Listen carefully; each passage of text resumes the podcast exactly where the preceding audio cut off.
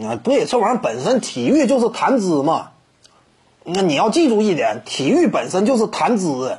你像有些观众谈的什么，不要经常对比历史地位如何如何。我告诉你，你以为你不对比历史地位啊？你以 NBA 来讲，或者说 CBA 来讲，高兴啊？这些球员高兴啊？深层次来讲，人家都不高兴，人家都愿意让你进行对比。为什么？对于球迷来说，这是一个非常好的谈资，非常好的话题。而且呢，历史地位你不要小看这样一种对比啊。这种对比呢，它可以说牵扯多个方面。一是它考验啊球迷对于整个联赛的一种基础了解。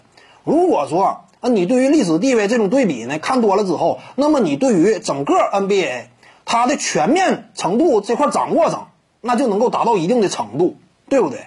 除此之外呢，啊比比拼历史地位啊，那历史上的一些顶尖球星啊，曾经活跃在这片赛场之上的一些顶尖高手，那你不都能够有所了解了吗？这对于你加深对于 NBA 的认知来说，是不是非常有帮助？那你说 NBA 不乐意呀？啊，球员不乐意让你对比呀？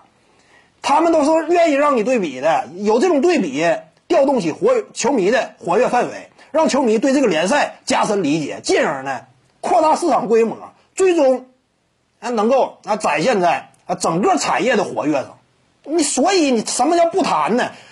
本身篮球它就是一种谈资，说白了，这是本质上来讲，因为体育就深层次来讲，其实就是娱乐嘛。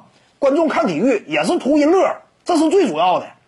什么这那不讲啊，那都是小孩话。我跟你讲，这就啥？这就是谈资。你这看一乐，这玩意儿就是。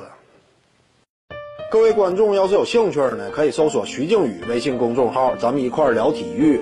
中南体育独到见解就是语说体育，欢迎各位光临指导。